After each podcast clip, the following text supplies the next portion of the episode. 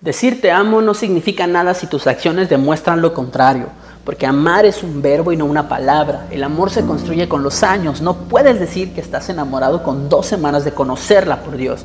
Podrás estar deslumbrado por su belleza o por su interior, pero eso tampoco es amor.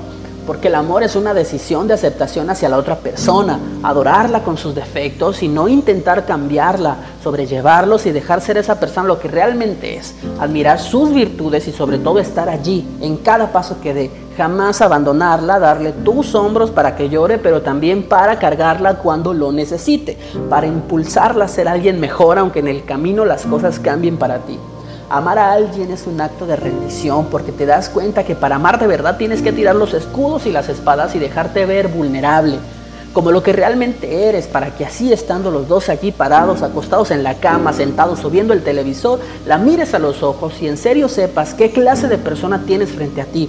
En ese momento lo sabrás y te darás cuenta de que todo lo que tú creías que era amor en el pasado era solamente una fantasía, un deseo o un capricho. El amor no abandona el primer problema, no corre, no huye, se queda allí cual roca en la llovizna, sin nada que lo mueva un centímetro, porque podrás dudar mil veces de muchas cosas, pero jamás del amor que sientes por esa persona. El amor sabe perfectamente a quién amar y empieza por el contacto físico, estar cerca de la otra persona como las aves en las ramas.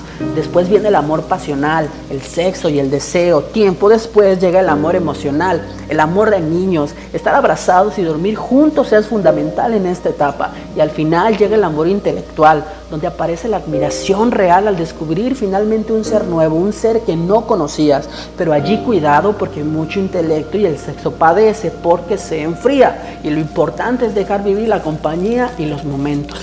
Nuestro ego es tan grande que nos mantiene ciegos porque constantemente estamos buscando el amor en lugares donde sabemos que no lo vamos a encontrar. Y después nos quejamos y lloramos porque nos han lastimado. Buscas el amor de cama en cama sin realmente dejar el alma en ello. Cualquiera te puede dar una noche, pero si lo que buscas es una vida, entonces busca en una plática profunda, en una tarde llena de risas.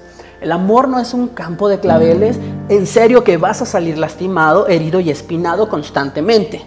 Por eso se dice que el amor es para los valientes, para los que se atreven. Y si lo encuentras, atesóralo porque será un privilegio. El amor no es un sentimiento, porque si así fuera, entonces hoy te quiero y mañana no te quiero, porque los sentimientos son cambiantes. Amar es una opción, amar es decidirse por alguien, comprometerse con alguien y soportarse.